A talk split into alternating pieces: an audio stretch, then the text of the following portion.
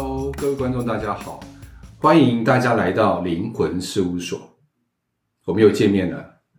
那我们先跟各位打个招呼好吗？好，Hello，大家好，我是 Noel。你好，我是 Kevin。大家好，我是 Jessica。那我们今天要谈的是什么主题呢？今天要谈的啊，就是我们灵魂啊，爱、遗憾、道谢、道别。那你知道吗？常常我们谈到这个主主题的时候啊，都会很低频，嗯。嗯，对不对？有时候很像告别式，对不对？你有感觉吗？嗯、但是呢，你知道中国人对于死亡这件事情啊，嗯、也是比较忌讳一点，嗯。嗯，我们也不是很欢乐，也不能很欢乐去谈它，嗯。但是我们又很想，灵魂事务所的主宗旨里面有一个部分，就是要让一般人不要害怕死亡，不要害怕我们所谓灵魂或者是我们讲的鬼。嗯，对这个事情不再害怕，对啊，对啊，有正理解、正知正见的啊，嗯，对于这个东西是有相当的理解，所以呢，我们这一次用比较温馨的方式来表达这个部分，嗯，所以我们可以一方面，待会我们请 Jessica 先说，在沟通的过程当中啊，有一些家属他们因为经过沟通有了一些变化，那你们呢，也可以听听曾经，或者说。他们在于知道，因为你们香港有香港的方式，对不对？嗯，对。台湾有台湾的方式嘛。嗯。当他们知道说，哎，他们自己的过世的亲人过得好的时候，他们有什么样的转变？嗯嗯。跟什么样的变化？嗯。好。注意看，那你分享一下，在你沟通灵魂经验里面，嗯，的一些小故事，就简单小故事。那最主要是家属他们的获得，获得什么样的感动或改变？哦。呃，在我灵魂沟通过程中啊，其实有分二十年前的状态跟二十年后现在的状态。那二十年前是属于比较属于避讳，就像雷雨你说的那样。但是我有发现，现在沟通大部分来的家属，他已经很能接受新的观念跟想法。老人家还是年轻人啊？大概来沟通的都是四五十岁比较多吧。哦，四五十岁，所以他们可以接受新的一些。对，越来越能接受，而且越来越会想说，啊，真的是这样吗？真的是过去老人家说的那种方式吗？比如说，真的有阎王殿啊，嗯，真的有天堂啊，类似像这样子，他们比较能够接受比较新的想法。嗯嗯，而且他也想知道说，过去他们想的是不是这样？再来就是他们的。过世这些亲人是不是真的就如过去的那些祖呃长辈们说的，真的是啊、呃、会投胎啊，或者是真的被呃黑白无常抓走啊？他们比较倾向于接受新观念。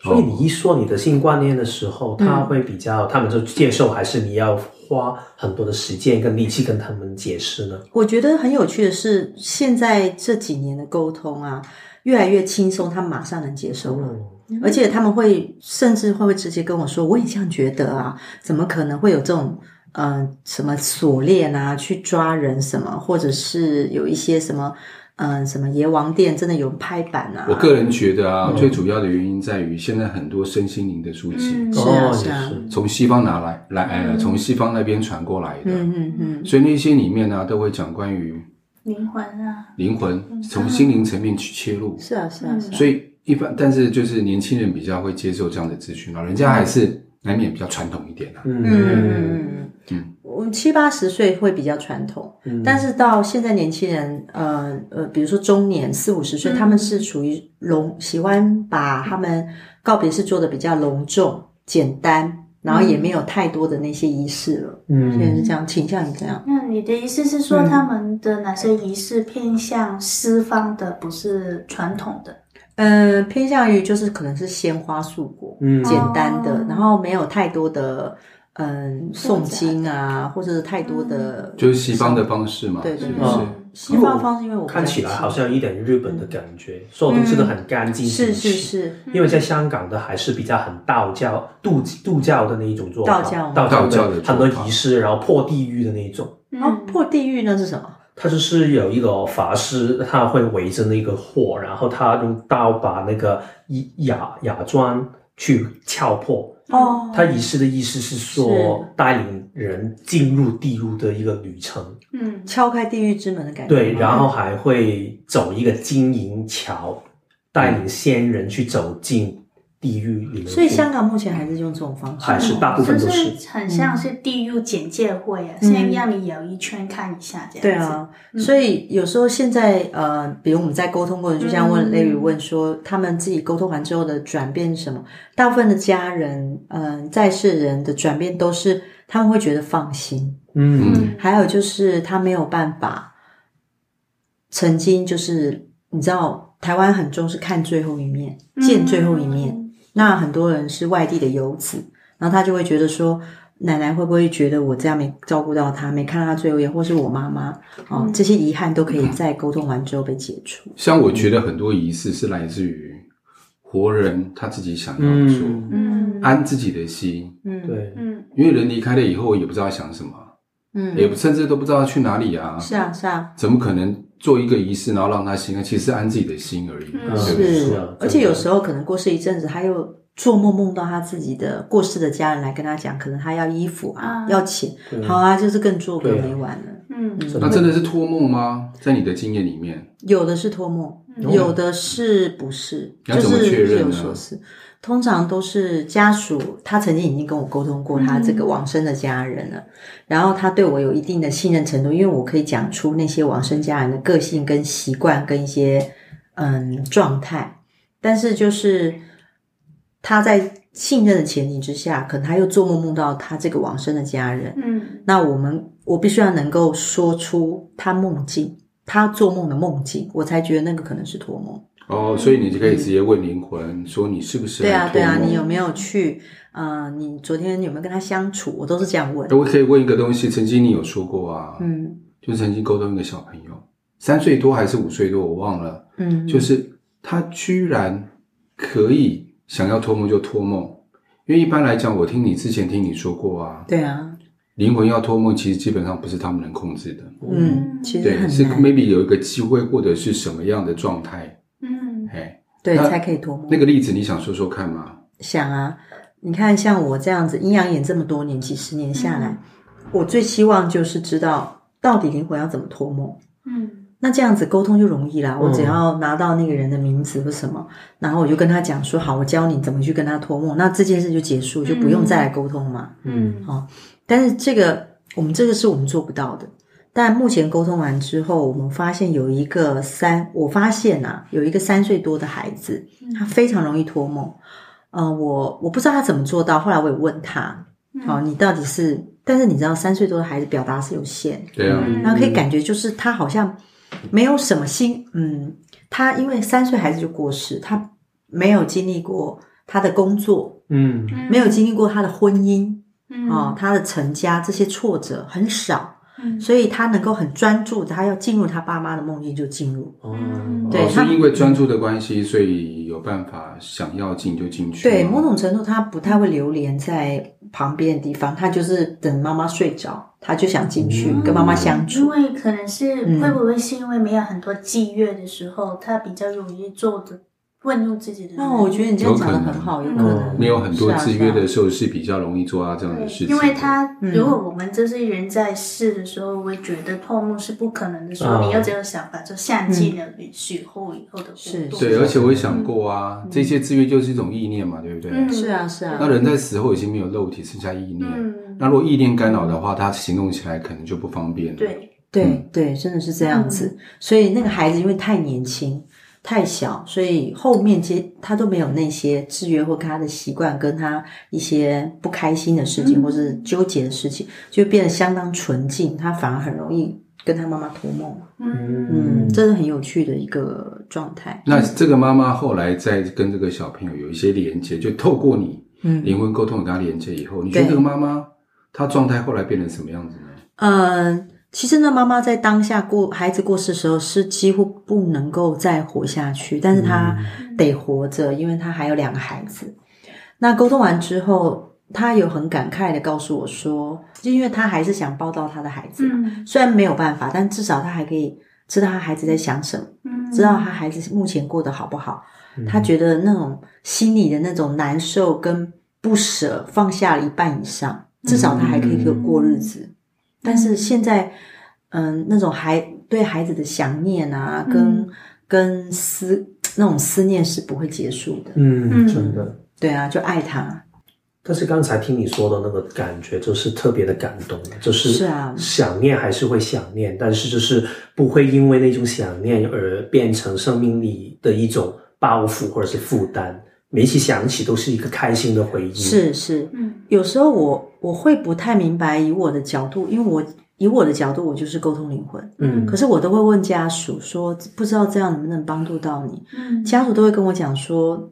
他觉得这样的帮忙是很大的，嗯，对，至少有一个人可以告诉他们说，哦，他们的孩子或他的家人是过得很好的，嗯，他也放心安心，然后还觉得仿佛他们还活着，嗯，然后开玩爱开玩笑的还在爱开玩笑，然后严肃的也还在严肃，嗯，对，所以这个大概是你。做这个事情一直可以这样做下去的一种动力，对吧？对，其实这是一个支持动力。当我看到家属的微笑，虽然是一边笑一边带着泪，嗯，可是我那种觉得自己要继续做下去那个力量，就是在这里被支持。嗯，然后我想问一下，在灵魂沟通过程当中，嗯，有没有灵魂告诉你一些？因为为为了要证实说，到底这个家属沟通到是不是他自己想要沟通的亲人嘛？对不对？嗯。但灵魂，我相信灵魂也很想让他知道，我就是他想沟通的那一位。对，嗯、两个是互相嘛。嗯，那当然，你有没有遇过一些灵魂告诉你一些比较私密的事情，就他们两个知道的事情？我、嗯、我相信听众一定对这个很有兴趣，啊，对不对？嗯、啊，谁不想听私密的事情？来来来，然后做做做生死沟通是其实。有些时候是真的不想知道那些，但是灵魂会一直表达，嗯、比如说他怎么亲对方，嗯，啊，或是亲密行为的时候他怎么去抱他，他是侧抱哎，正抱呢，甚至是呃更。更私密一点，他可能对他有一些小动作，所以你是可以知道，还是你可以感受到？我可以感受到他想做那个动作，嗯，然后我会不由自主去对家属想要做那个动作。哦，哇，对啊，我印象中就是有一个男孩子来沟通，他的青梅竹马可能过世了，就是不是可能就是他过世了，然后那个小那个那个女孩子来的时候啊。呃，那个男孩子一下子就认出那个那个女孩，其实，在沟通那个男孩子已经四十多岁，可是那个女孩子是二十多岁过世的，嗯，所以呢，已经过十几年前的事。那你看到那女生样子是，她灵魂会继续长大吗？还是维持在二十多岁，还是更小？她会呈现她喜欢她自己的状态那个样子。嗯、哦，所以灵魂是可以选择的。嗯、对，如果今天我离开了以后是八九十岁，所以我可以选择三十几岁、四十几岁的样子吗？除非你记得。哦，记得就可以。嗯嗯，但是如果你记不得了，你就忘了。嗯、那你刚刚说那个继续、嗯、那个小女生吗？对，那二十几岁小女生那时候沟通的时候很有趣。她为了让她的男朋友认得她，过去的男朋友，她就忍不住，就是我的手也忍不住想靠近，就想要给他捏一下鼻子。嗯，对。然后后来那个男孩子看到我对他做这个动作的时候，男孩子一下就认出是他来。嗯，他说他对，就是他。应该感动到哭吧？当下。对，对，当下他说不出话来，就说。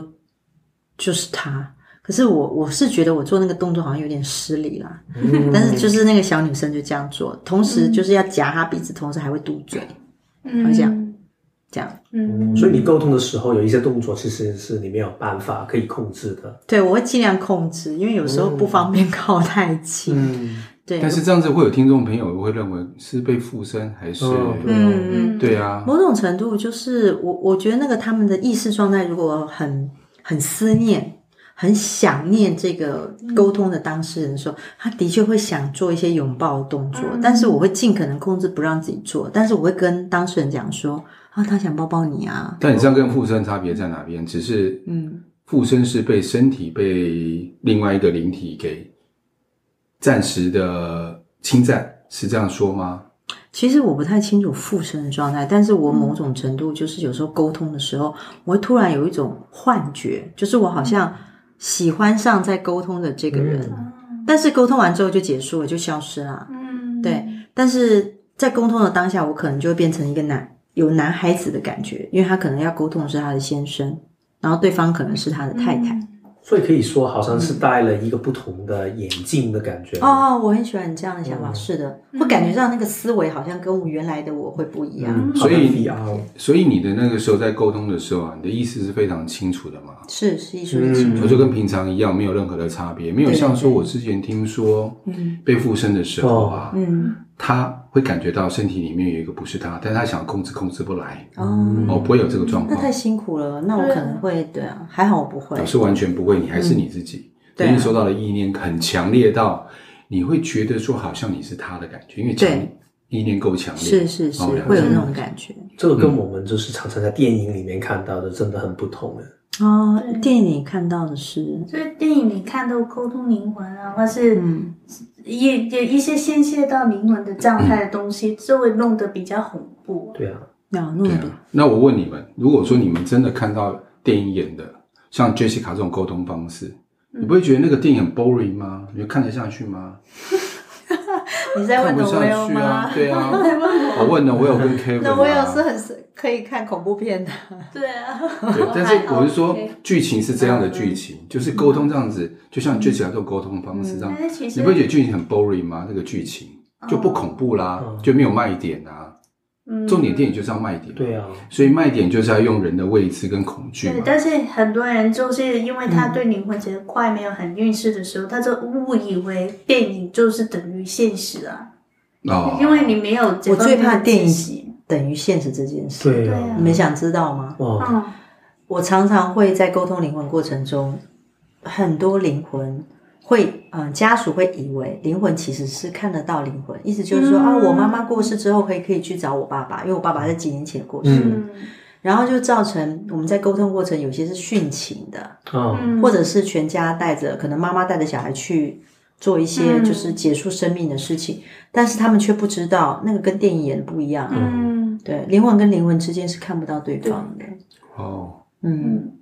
所以我才会在每一次的课程里面去宣导这件事，很强调这件事。对，希望大家不要这样做。对。所以另外想问一下，不是现在很多的三难，我曾经听你说过，你帮一些就是民间的救难大队，他们在找关于，对对对，那些找不到失踪的人。是啊。但是你那时候怎么找？你是看到，还是跟他上上上山或下海去找，还是怎么找？有时候我们是会跟着上山。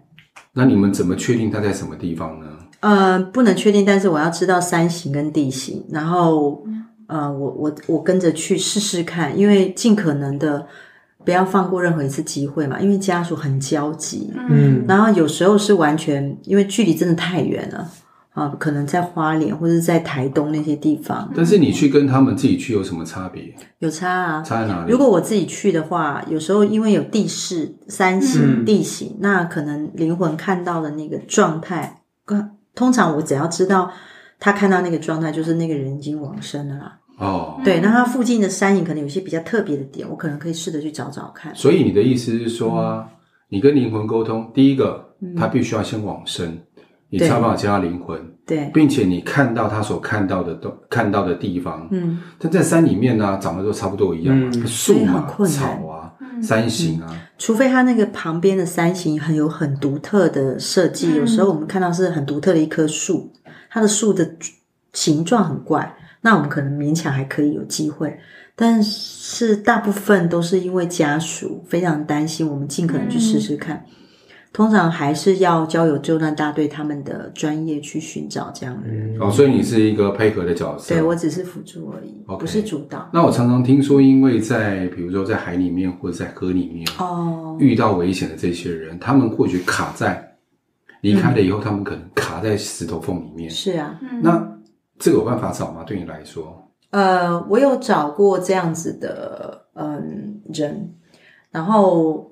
其实救难大队其实刚开始那一次是因为我知道，我竟然知道海象，嗯、海象意思就是涨涨潮跟退潮，可是我不应该会知道这些事，哦、就是当时他们那边的海象。嗯，那他们因为我讲出来，所以救难大队也因为听到我这样，所以他们愿意在我说的时间下去找找人，嗯、然后后来真的好不容易有找到了，嗯、但是其实找到之后都很伤心，因为其实就已经是。